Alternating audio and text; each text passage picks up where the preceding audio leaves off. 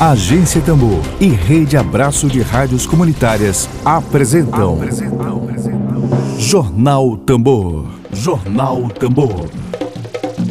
Comunicação livre, popular e comunitária. Está no ar Jornal Tambor. Jornal Tambor.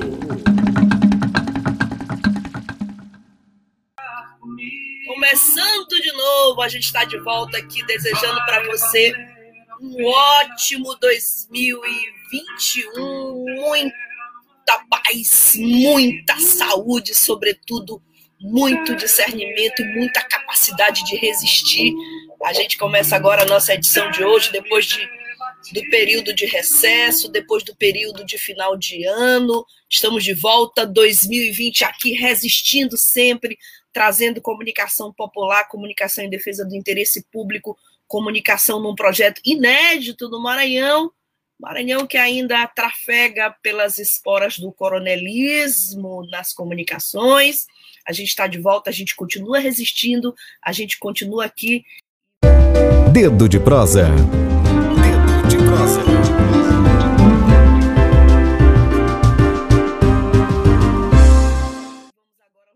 Bom, hoje, é, com muita alegria, com muito prazer, a gente vai receber aqui nosso companheiro de Agência Tambor, companheiro de lutas, de utopia por uma outra comunicação. Eu não estou conseguindo ver a imagem dele, mas eu estou percebendo que ele já está online. Emílio Azevedo, você está por aí, Emílio Azevedo?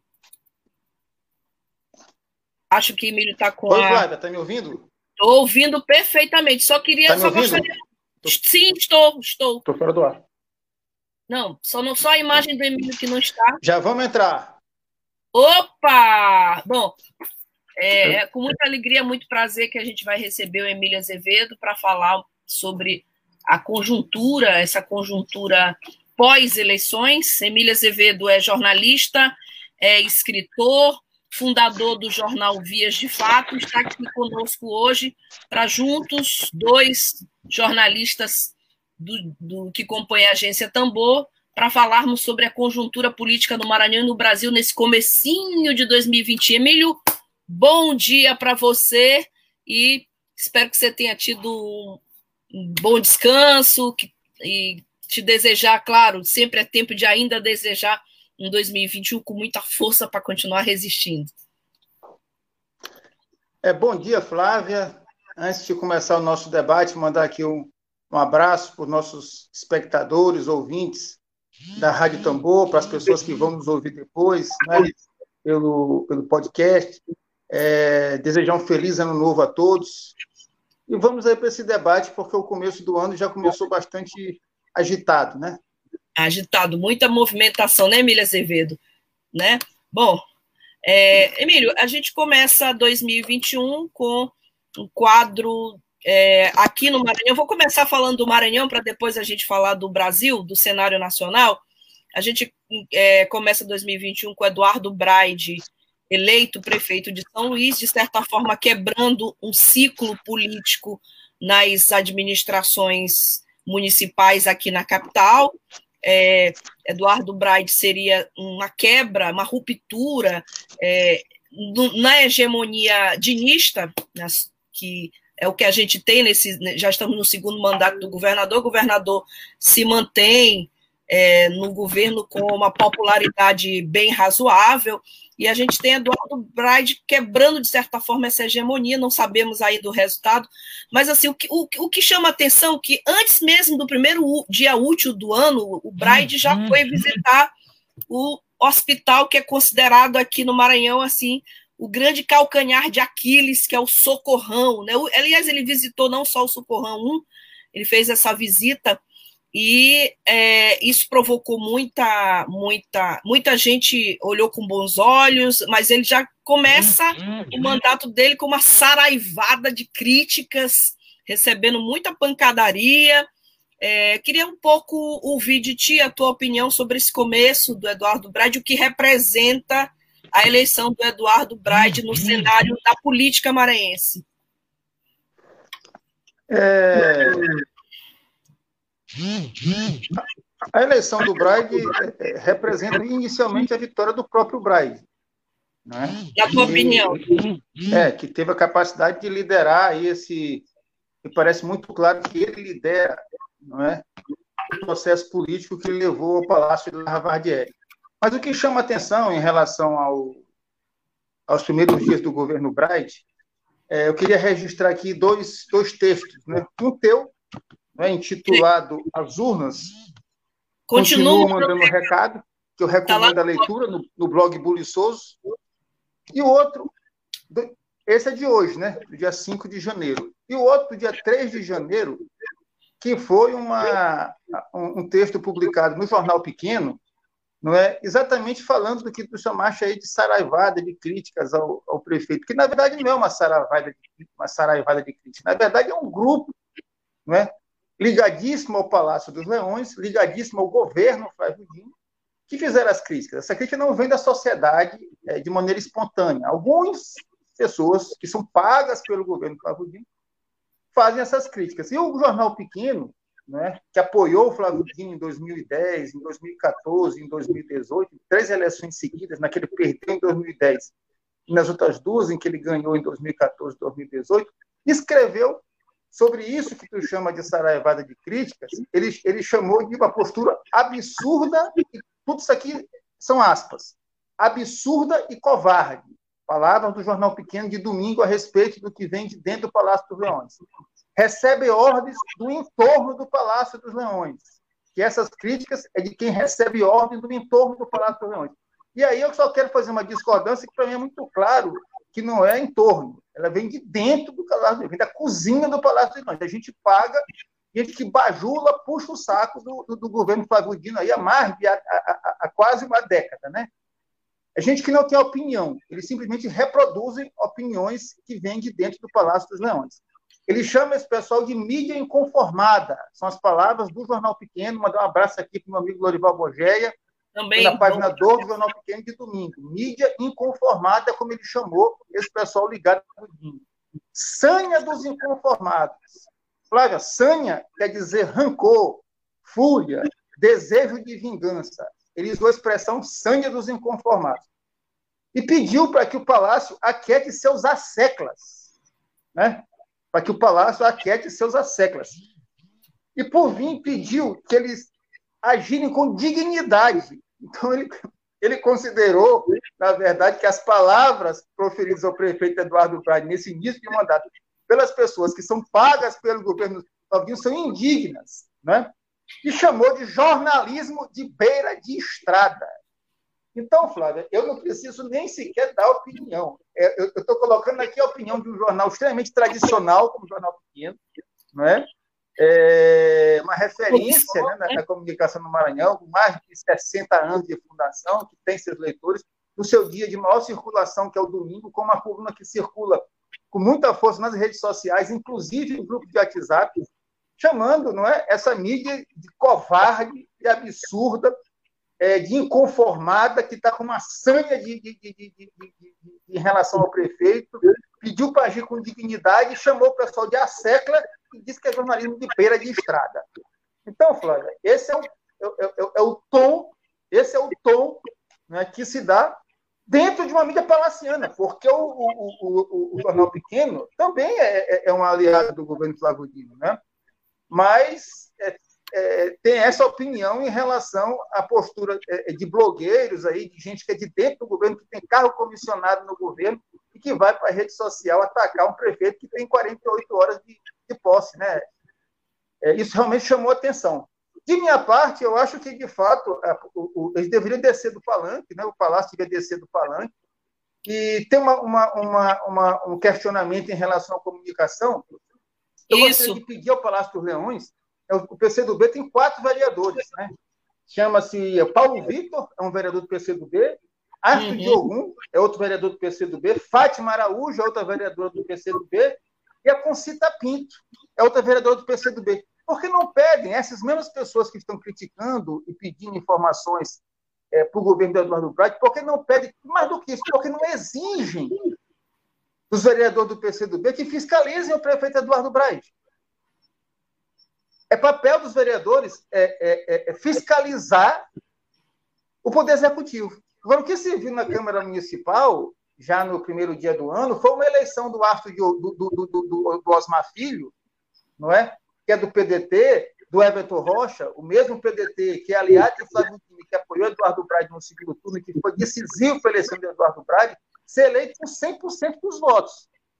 Né? O Osmar Filho ganhou a eleição com 100% dos votos. Portanto, o Osmar Filho, prefeito, é, aliado do Braide, foi votado com os votos da base do Braide, não é? E com os votos da base também dos, do, do, dos vereadores que votaram no segundo turno no candidato de Flávio Dino. Então, 100% votaram no Osmar Filho. A questão é saber quais desses vereadores irão fiscalizar o prefeito. E se os vereadores do PCdoB, desse mesmo Palácio dos Leões que está aí estribuchando nas redes sociais, se esses vereadores vão é, ter a, a, a, cumprir o seu papel constitucional de fiscalizar o prefeito. Eu, particularmente, duvido. Acho que os vereadores do PCdoB, que são clientelistas, conservadores, atrasados, compradores de votos, não vão fiscalizar o prefeito. Então, vocês aí que estão cobrando do Eduardo Braide, cobrem dos vereadores do partido do governador que fiscalizem o prefeito. Essa é a minha opinião. Emílio, é, é, eu acompanhei alguns embates no Twitter, assim, bastante acirrados, assim, que me chocaram, assim, profundamente, da, da cobrança que está sendo feita à Prefeitura de São Luís com relação à nova logomarca. Bem antes do primeiro dia útil do ano, a Prefeitura já exibiu no intervalo do Jornal Nacional, o intervalo mais caro da televisão brasileira, um filme publicitário e a logomarca São Luís, cidade melhor, e a cidade melhor né, é o óbvio do óbvio, né? Assim, todo mundo quer uma cidade melhor. Enfim, a polêmica é, da mídia ligada ao, plana, ao, ao, ao, Planalto, olha meu ato falha aqui, ligada ao Palácio dos Leões, é que a prefeitura teria já colocado uma logomarca, apresentado à população uma logomarca nova, sem licitação, sem sequer. O, o Yuri falou do diário oficial é, é, do município, sem sequer nada ter sido registrado no diário oficial do município. A crítica foi essa. Eu vi embates muito sérios. Eu, eu tenho aqui a, a, a Lígia Teixeira, que é blogueira, é, e fez um, é, uma discussão muito dura com o Joaquim Aikel, que é o novo secretário de comunicação, é, e o Joaquim te, respondeu para ela que acho que você não to, tomou ou não tomou, exagerou na dose do seu remedinho hoje. O nível não foi dos melhores, não. Assim, e você foi quem disse que minha existência era miserável, tinha nojo de mim, coisas muito feias. Não sei se já está apagado lá do Twitter. Assim, mas o que incomoda profundamente, aquilo que está lá no Buliçoso, que eu queria te ouvir, é que as pessoas acham que comunicação é promoção, né?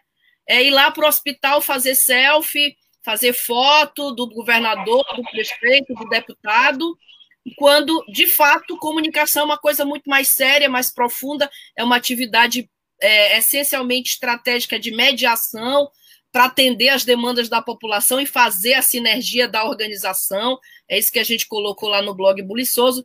Eu queria te ouvir no que se refere à, à comunicação pública, já que a gente aqui milita num projeto de comunicação popular. A gente continua no Maranhão repetindo, na tua opinião, as mesmas práticas de uma comunicação voltada para promoção. Já se fala em 2022, Eduardo Braide foi eleito no dia, no outro dia, já tinha matéria em blog criticando o Carlos Brandão, criticando o Everton Rocha e por aí vai sucessivamente. A gente continua na pré-história da comunicação do Maranhão aqui, Emília Azevedo, na tua opinião?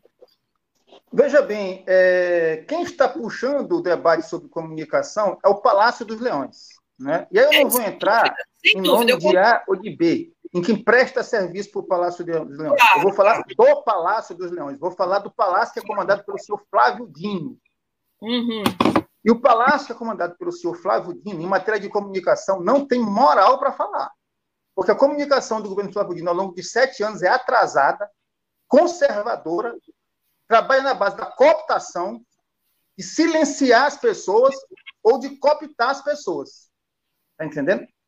É, eu falo com muita tranquilidade, de maneira, se a gente for falar com frieza, o que se vê ao longo de sete anos é uma mídia.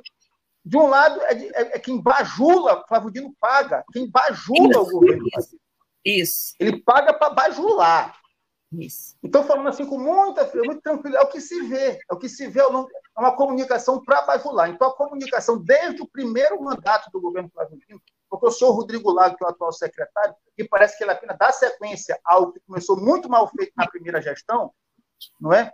Então, que se tem uma comunicação absolutamente ruim, não é? É, é, é, é que não evoluiu, e Flávio Dino prometeu. Existe um editorial do jornal Via de Fato, de 2017, a gente pode, inclusive, repetir esse editorial eh, Deve. nas redes sociais nas, nas, próximas, nas próximas semanas, onde se cobrou uma série de coisas, e eu não vi ninguém dessa mídia que é amilhada pelo governo Flávio Dino dar repercussão àquele editorial do Dia de Fato. O, o, o, governo, o governo reagiu ao nosso editorial. O governo reagiu. O governo fez um evento em agosto de 2017 que trouxe aqui gente do Brasil inteiro para dar uma resposta para o Vir de Fato naquela ocasião. Na ocasião, inclusive, onde o Vir de Fato foi lá fazer um protesto contra este prefeito Edivaldo Holanda que saiu aí, não é? E o, e o governo Flávio Dino que fez, botou a polícia, botou a polícia em cima dos comunicadores do Vir de Fato. Isso foi em 2017. Eu não vi ninguém da mídia palaciana se solidarizar com os comunicadores do Via de Fato, que foram simplesmente tratados na base da polícia, da porrada, da intimidação. Então, esse foi o padrão de comunicação do governo de Flávio Dino ao longo de sete anos. Atrasado, está entendendo? Que trabalha na base de censurar as pessoas, que busca a bajulação, que não trabalha na base de prestar contas, né? de prestar contas com a sociedade, que tem uma comunicação voltada para a promoção de Flávio Dino a nível nacional. Basta ver quanto o Flávio Dino gastou com agência de publicidade para trabalhar na mídia nacional, para ele fazer candidato em 2022. Então é bom esse pessoal baixar a bola. Né? Baixar a bola, porque em matéria de comunicação eles não têm moral para falar. É a minha opinião, Flávio. Eu acho que eles têm uma comunicação atrasada, ruim. Uma secretaria de comunicação que fosse para comprar um mandato de deputado federal em 2018, não é? Eu repito aqui, a secretaria foi utilizada como trampolim político um mandato extremamente conservador de deputado federal do PCdoB, que não tem nenhum voto, todos os votos comprados. Então, bicho, é, para mim, assim, é uma piada você querer ver esse pessoal cobrar alguma coisa de comunicação. Eu considero, eu acho assim, que se existe é, alguma coisa errada de, do que acabou de chegar, é, a imundice falando do mal lavado. Emílio, é, tu achas que justifica o fato do Braide é, supostamente ter relações com o Bolsonaro, o bolsonarismo, né, ser filho do bolsonarismo, justifica é, essas críticas todas, assim, como, como é que tu avalia, por exemplo, um prefeito que é uma ruptura com a, a centro-esquerda no Maranhão, mas que ele é ligado ao bolsonarismo, essas críticas todas, como é que tu avalia, assim, porque a retórica... A providência que é, deve ser feita pelo partido embalagem, né? A primeira providência que, que deve ser feita pelo governador Flávio Dino é pedir ao vice-governador Carlos Brandão que saia do partido dos filhos de Bolsonaro. Porque hoje o Carlos Brandão é o pré-candidato a governador de Flávio Dino, está inclusive no exercício de governador e faz parte do partido do Crivella, que foi preso aí semana tá passada. Está cortando a tua transmissão. Fala um pouco mais pausado aí para eu te ouvir melhor. Cortou um pouco aqui a transmissão. É, eu vou repetir. Fala que Flávio, é, que Brandão não é, não é o candidato de Flávio, é isso? Não.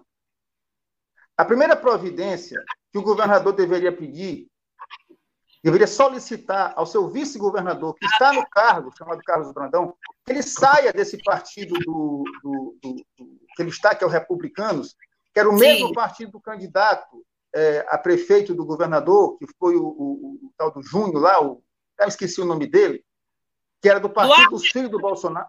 É, Duarte, Duarte Júnior. Partido dos, dos filhos do Bolsonaro, partido do Crivella, que foi preso aí a, coisa de 10, 15 dias, que é um bandido, Crivella é um bandido, ligadíssimo ao Bolsonaro. Então, assim, é, é não dá, esse pessoal para poder. É que eu digo, Flávio, você para poder falar, você tem que ter autoridade para falar. Não é? Então, assim, eu, o que eu, eu, fiz um artigo após a eleição e disse que, que haviam dois candidatos de direita no segundo turno da eleição é, tanto o Braga é um, é um, político de direita, não resta a menor dúvida, o Duarte Júnior também de direita, não resta a menor dúvida, e os dois fugindo do Bolsonaro. É, eu não vi nenhum dos dois assumindo o Bolsonaro. Agora, havia ingredientes de bolsonarismo tanto em uma candidatura quanto na outra. Emílio, o que não dá, Flávia, que eu acho assim, o que não dá é para você, de repente, é, eu estou aqui com, com, com, uma camisa vermelha e preta falando mal do Flamengo. É, é a falsa polarização, entendeu? No segundo turno da eleição de, de, de 2018, tentaram já uma falsa polarização de direita e esquerda que não colou, tanto é que o Duarte Júnior perdeu de lavada, né? perdeu com mais de 10%, porque o eleitorado de esquerda simplesmente é, é, é, não entrou na, na, na campanha dele. Né? Ficou ali o pessoal que é mais é, orgânico, que tem relações com o governo, né? E por ter relações com o governo, se sentiu obrigado a, a fazer parte da campanha do Duarte Júnior, mas que, a bem da verdade, ele não empolgou a esquerda, nem mesmo a esquerda que declarou voto a ele. Certo. Emílio, quero saudar nosso companheiro Célio Sérgio, homem da imprensa maranhense, tem todo o nosso respeito. Célio Sérgio está fazendo um comentário aqui bastante interessante. Falta capitalismo para um jornalismo independente. O contrário disso é comunicação estatal. Falta capitalismo para a sobrevivência de tudo no Maranhão. Para a cultura, para a cultura, para o esporte, para a assistência social e para a comunicação. É verdade, quando eu comecei a, a minha, a minha vida no jornalismo, todo mundo dizia: você vai ser empregado de Lobão, ou de Sarney ou de Manuel Ribeiro, né? Eu acabei sendo é, empregada. Não, menos de Lobão. fui repórter da TV Mirante, fui diretora de redação da, da Folha do Maranhão de Manuel Ribeiro. O comentário do Célio Sérgio é bem interessante. O contrário disso é comunicação estatal. O que a gente tem é comunicação estatal, não é comunicação pública, né? Não é comunicação. Eu, na verdade, eu queria fazer um comentário em relação ao Célio. Eu queria claro. concordar com o Célio porque, na verdade, é, o que ele fala de capitalismo, existe, na verdade, a, a falta de um financiamento independente para a mídia do Maranhão, de uma forma geral. E aí não é nem comunicação estatal, você tem uma, uma, uma, uma comunicação governista, no pior sentido da palavra governista, né? É, porque não é uma comunicação pública e nem mesmo assim estatal no sentido do Estado que presta serviço para a sociedade, mas mas é uma comunicação voltada para quem governa, a promoção da imagem de quem governa de uma maneira mais atrasada. É...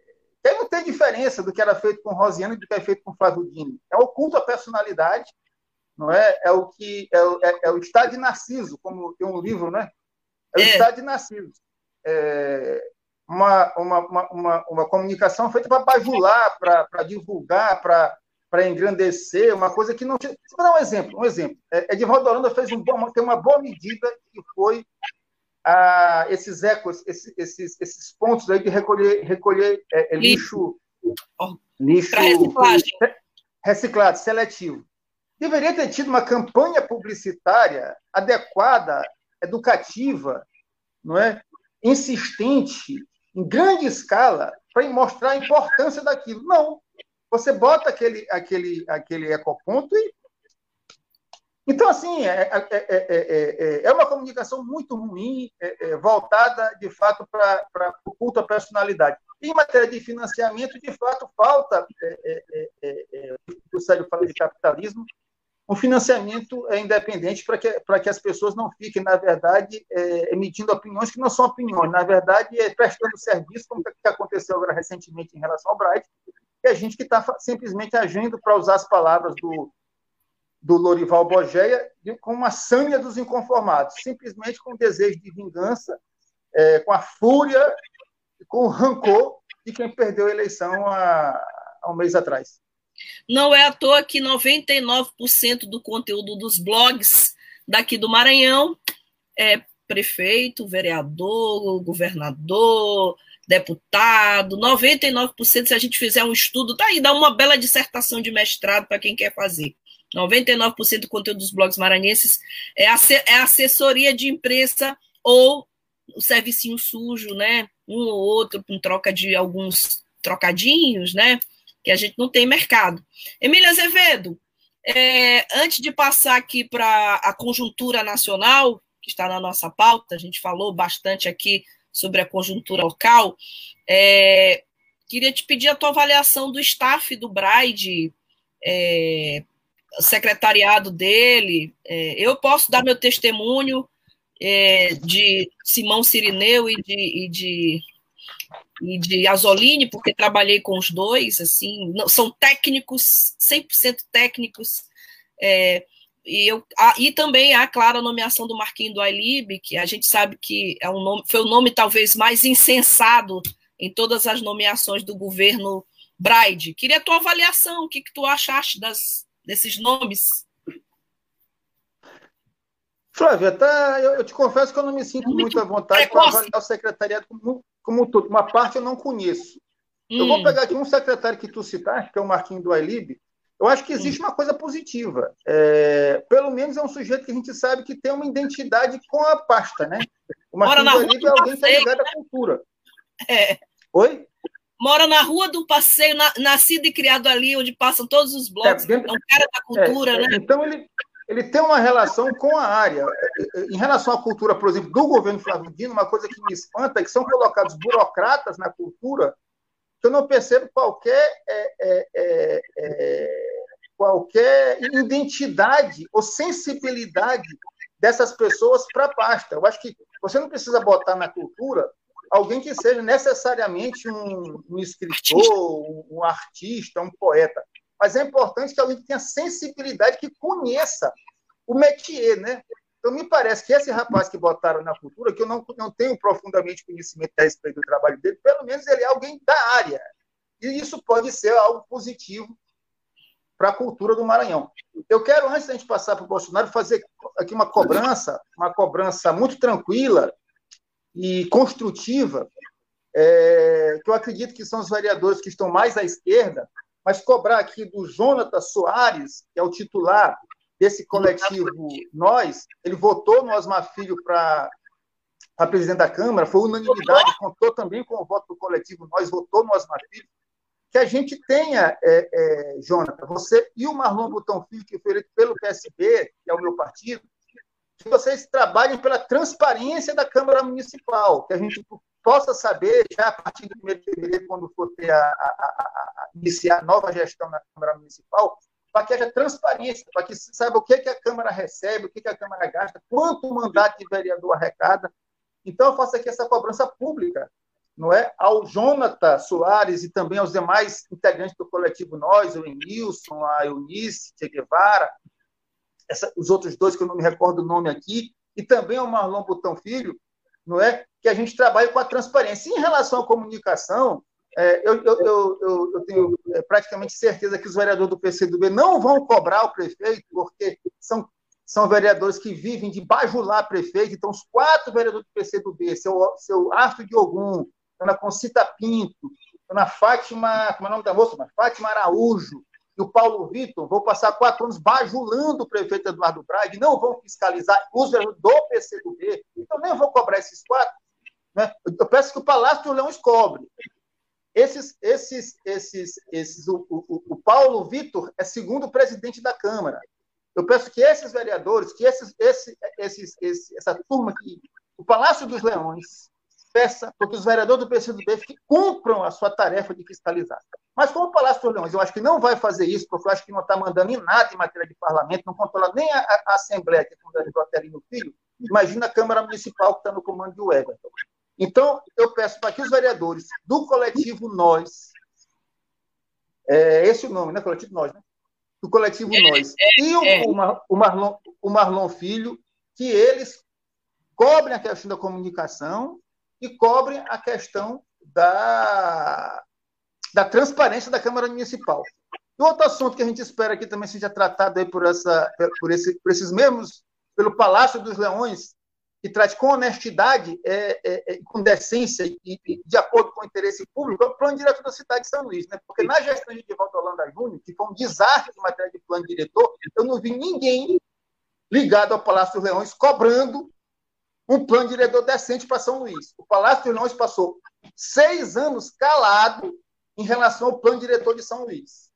É possível que agora, que é um prefeito adversário, eles tenham uma postura um pouquinho melhor, porque no tempo também não vão poder cobrar, porque no tempo da Edivaldo Holanda não cobraram o plano diretor decente. A pauta foi engavetada. Agora nós vamos cobrar. Nós vamos Bom, cobrar. Tambor vai, vai rufar aqui forte. Bom, Emílio, vamos passar para o bolsonarismo em vigor. A gente tem hoje é, 14% da população brasileira desempregada. A gente tem um país que é o segundo país do mundo em número de mortos pela Covid-19. A gente tem um presidente da República que continua fazendo seus espetáculos patéticos. Tem também a vacina, o atraso na vacina contra a Covid num país de dimensões como o nosso, continentais, e, portanto, que merece atenção especial. E a gente continua com a popularidade de Bolsonaro em níveis razoáveis, né? Embora toda essa claque que o acompanha, aquele mergulho que ele fez lá no litoral de São Paulo, já, já foi descoberto que havia uma claque preparada ali para aplaudir, mandar, mandar o Dória tomar no cu, né? Mas, assim, embora toda essa claque. Aliás, eu estou absolutamente chocada, Emílio. Não está aqui, olha, eu não trouxe. Eu tá aqui, eu recomendo a leitura. Recomendo a leitura, minha leitura de fim de ano. A Máquina do Ódio, Patrícia Campos Melo, no, notas de uma repórter sobre fake news e violência digital. Isso aqui é leitura obrigatória para entender os mecanismos que fizeram a eleição de Bolsonaro é, ter êxito. Como é que a gente consegue, Emílio, explicar essa popularidade de Bolsonaro? Auxílio emergencial, é, é, ele por si só, ele justifica essa alta na popularidade? Alta não, mas assim, esse, esse, essa estabilidade na popularidade do Bolsonaro, até porque grande parte da população acha que os 600 reais foi é, o governo Bolsonaro. Na verdade, Bolsonaro, o governo Bolsonaro queria 200 reais. Queria te ouvir um pouco sobre isso, apimentar esse debate bom aqui. Flávia, o, o, o, a grande surpresa, na verdade, foi a própria eleição do Bolsonaro em 2018. Né? Uma figura que, para nós, uma parte da população, era uma figura caricata, que representava assim a caricatura do que havia de pior na sociedade, mas que se viu é, na prática que uma parte das pessoas tinha algum tipo de identificação com o Bolsonaro. Não é aquela coisa que já se falou várias vezes, somada à, à rejeição do PT, então somou algum tipo de identificação com a pauta conservadora, com Saindo mais a rejeição do... do PT, o homem se elegeu. Agora, é, depois de é, dois anos de governo, não é isso? É, o que se tem é, é, é, é, a comprovação de que uma parte da população, de fato, se identifica com, essa, com esse discurso não é, é absurdo do Bolsonaro. Tem pessoas que não concordam com 100% do que ele diz, mas concordam com 70%, 80%, na essência é, do conservadorismo do Bolsonaro, da violência que ele representa, são pessoas que concordam. A nossa expectativa é que isso fique realmente restrito a 30 e poucos por cento, e ele venha perder a eleição é, em 2022. Ou não é, possa ser afastado, porque agora vai ter, na, em relação à conjuntura nacional, uma eleição muito importante, a eleição da Câmara dos Deputados, é, agora no início de fevereiro, que tem de um lado um candidato do MDB, não é, que é apoiado pelo Rodrigo Maia e por vários outros partidos, inclusive pelos partidos de esquerda, e, do outro lado, um candidato do partido do, do, do, do antigo partido do Maluf, do PP, não é que é o candidato do Bolsonaro, lá de Alagoas, o, o, o, o Lira, né?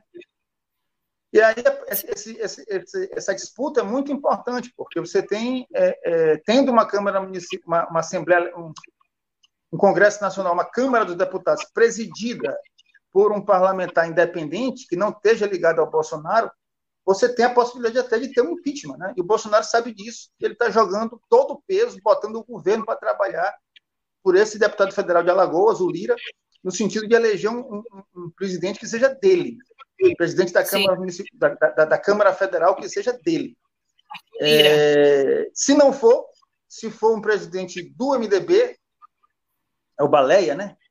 É, o Baleia. Baleia. É o baleia, é. Você vai ter uma, uma, uma configuração que não se sabe o que vai acontecer a partir de 2021, né? É, não se descarta nem mesmo um, um impeachment, né? porque motivo tem. Bom, e, e o Bolsonaro quero, sabe que tem. Quero aqui saudar, aproveitar esse intervalinho para saudar nossa audiência carinhosa, nossa querida audiência, o Vitor Coelho, professor Vitor, que também faz parte do nosso projeto, desejam 2021 com muita saúde e força para vocês, compas da Agência Tambor, obrigada, é sempre uma alegria, professor Vitor Coelho, historiador, o companheiro Altemar Moraes, se eu não te desejei, te desejo agora um feliz 2021, a Lília Simone Lopes Oliveira, João Hélio, lá de Caxias, da comunidade Gostoso, Diz salve, salve, bom dia. O Maranhão hoje amanheceu mais alegre com o jornal Tambor. Abraço, amiga Flávia, excelente retorno, bateria recarregada. Vamos resistir, João Hélio. A Thaís Lima, cineasta, professora de cinema. Muito obrigada, Thaís, pela tua audiência. Ao André Rios, grande Emílio, diz André Rios. Ao companheiro Célio Sérgio, que eu já fiz menção aqui, nosso colega jornalista ao Simão Cutrim, que comenta excelente análise, sagaz e cirúrgica. E, Emílio, o Marcelo Marques, Marcelo Marques faz um comentário aqui bem interessante aqui.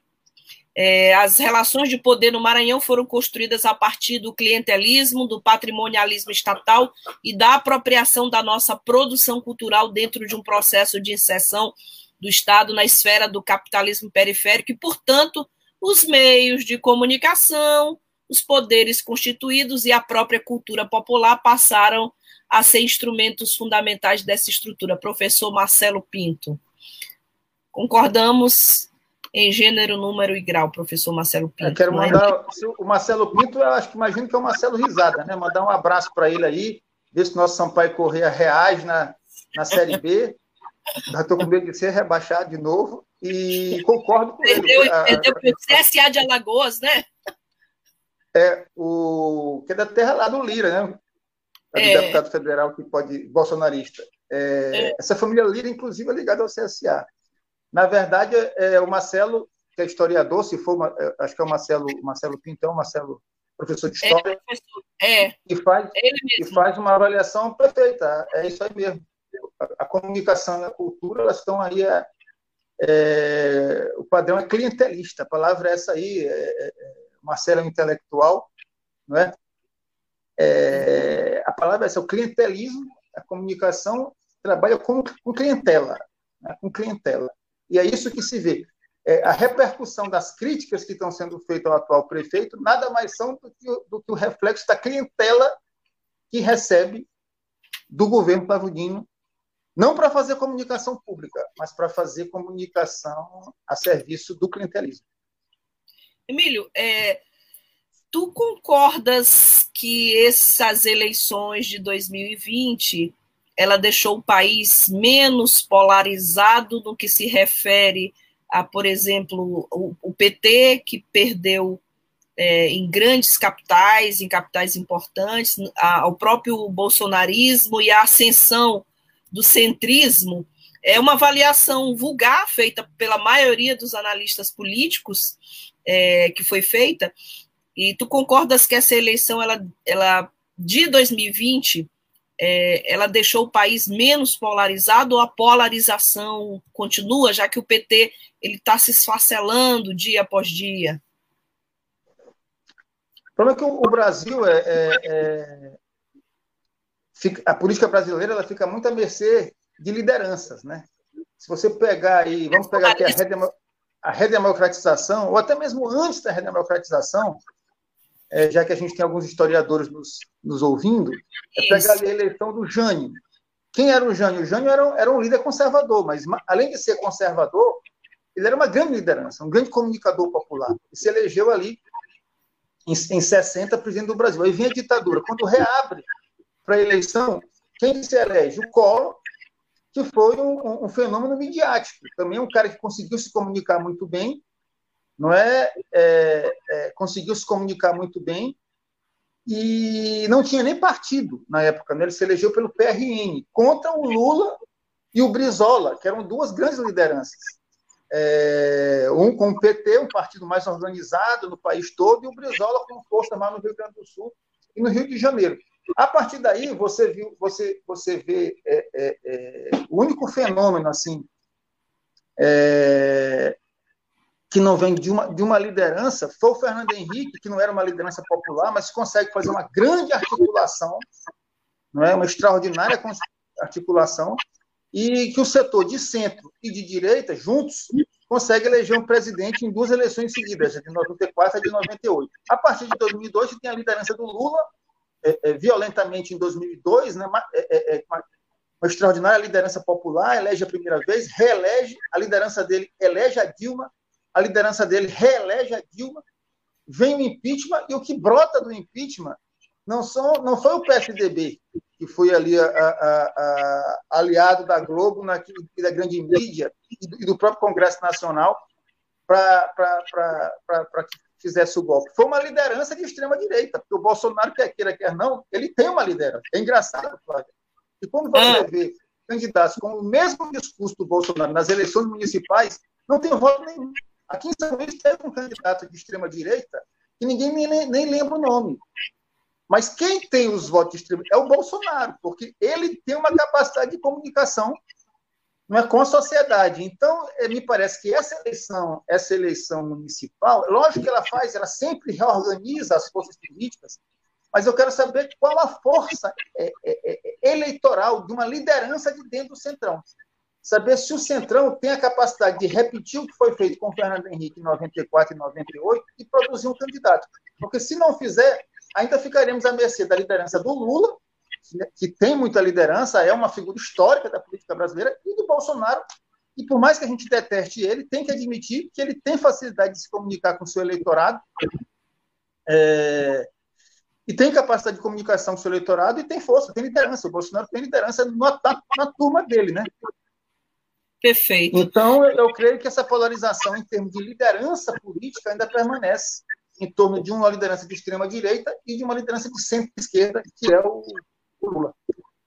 Agora, logicamente, logicamente que outras lideranças é, emergentes e já consolidadas, como Ciro Gomes, como, Boulos, como o né, próprio que Boulos, né? que apareceu é, é, é, em São Paulo, como o Dória, é, é, também de São Paulo, essas lideranças também ocuparão espaço. Vamos ver se elas conseguem acender. Cada qual, cada qual no seu, no seu, seu espectro ideológico, é se tornar a principal referência nacional, é nesse, cada qual no seu campo ideológico. Perfeito. Emílio, quero mandar um abraço especial demais para a doutora Clay, que está nos assistindo aí, Maria Clay Lago, está comentando aqui, bom programa, um carinho enorme por doutora Clay, que nós temos todos aqui por ela. Obrigada pela audiência, doutora Clay. Nossa querida Bel Aquino, Bebel, bom dia, Flávio e Emílio, estamos juntos colega jornalista. E outro comentário bom aqui do Célio Sérgio. Célio Sérgio comenta: São Luís não é diferente das cidades do interior. Proporcionalmente é um grande interiorzão. O povo, está depend... o povo depende do Estado, quer auxílio, dinheiro. Todo o resto, saúde, educação, transporte, não quer dar nada em troca, nem educação, como o caso do lixo nos ecopontos. O povo está e parece estar gostando de ser escravo do Estado, comenta Célio Sérgio, nosso grande colega. Temos um grande carinho pelo Célio Sérgio. Emílio, eu achei nos meus escombros aqui, nos meus, nos meus baús, um livro muito interessante. Eu queria fechar aqui, finalizando contigo. É preciso coragem para mudar o Brasil. Esse livro é de 2006. É o livro organizado por José Arbex Júnior, pelo Newton Viana tem artigo de Celso Furtado e tem um artigo interessantíssimo de quem? Oscar Niemeyer, uma entrevista do Oscar. E eu queria te fazer uma pergunta com base nessa, nessa entrevista maravilhosa. O título do, da entrevista com Oscar Niemeyer é Lula podia ter feito mais. E ele diz que chegou ao poder, segundo Oscar Niemeyer, Lula chegou ao poder cheio de ânimo, mas sem um projeto para mudar radicalmente o Brasil. E a pergunta que foi feita a ele foi a seguinte: o que deu errado no PT? Naquela época, em 2006, você imagina hoje, 2021. E aí o Oscar Niemeyer responde: um partido de esquerda que se enfraquece esquecendo as suas origens. Até o MST, o movimento que Stedley lidera tão bem, não teve no, no, do governo atual o apoio que deveria ter. A pergunta que eu encerro aqui contigo é justamente sobre a, contexto local do Maranhão, governo de esquerda, né, mas que se afastou um pouco do, dos movimentos sociais, dos movimentos de base, É, a gente está agora, o, o, embate é somente eleitoreiro, o debate é somente eleitoreiro.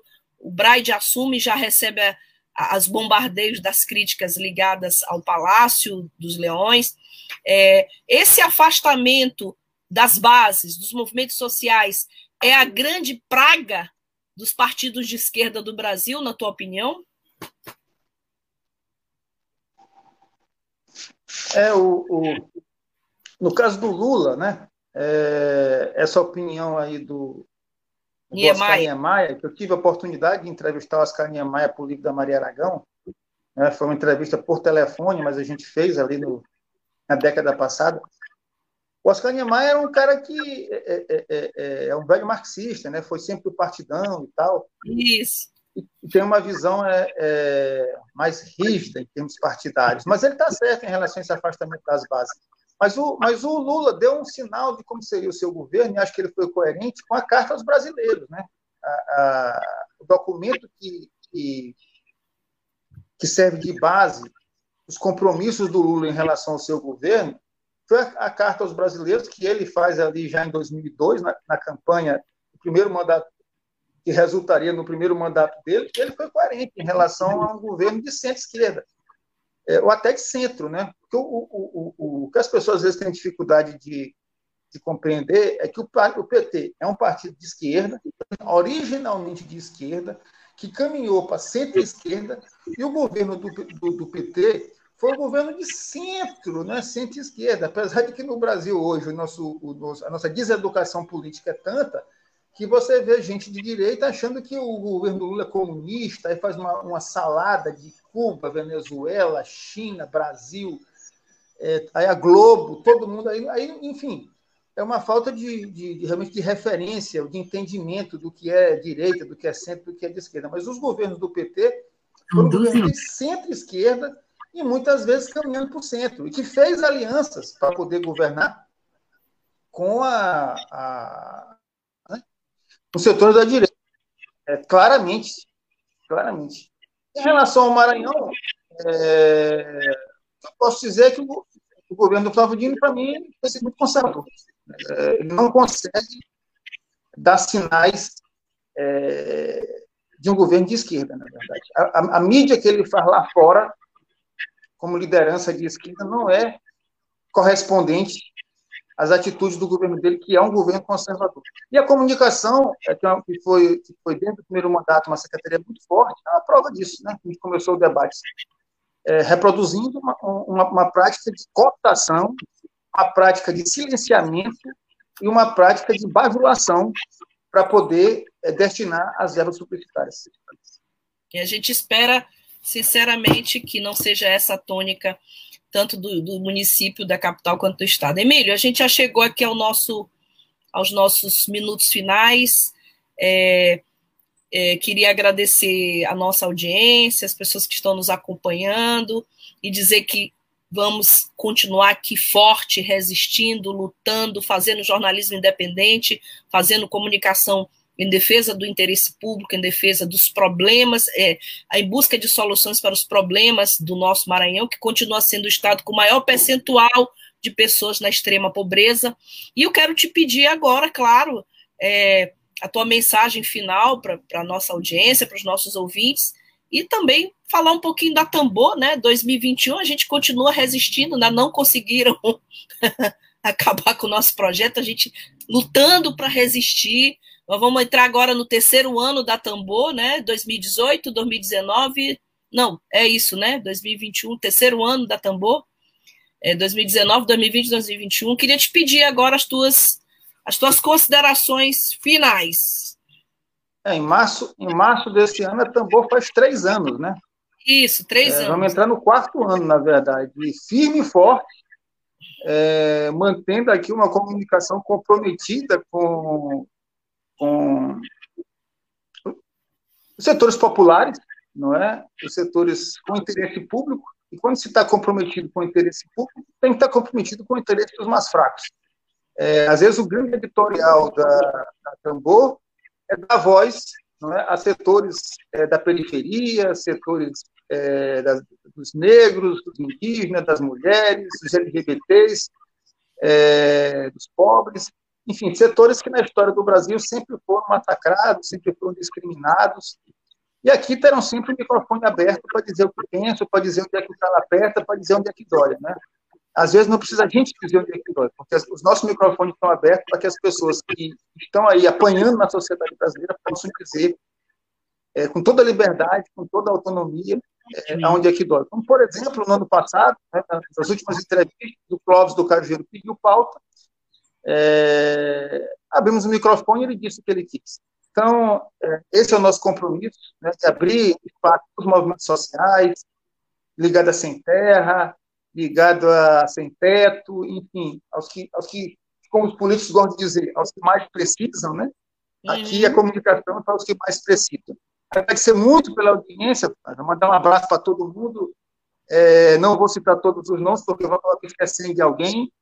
É, mandar um abraço por de dentro e por de fora da Tambor não é? é mais uma vez desejar um feliz ano novo. Estaremos aqui, não é, permanentemente, é, ao, ao, lado de Flávia Regina, né, sob a liderança de Flávia Regina, liderança para poder fazer a comunicação livre, alternativa e popular.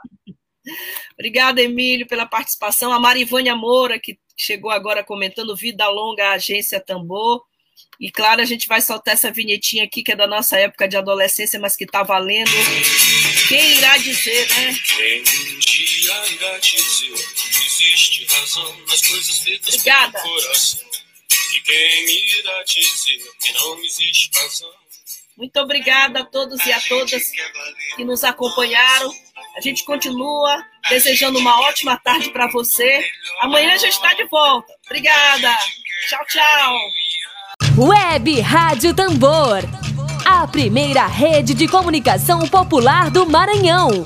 Comunicação comunitária. Livre, alternativa e popular.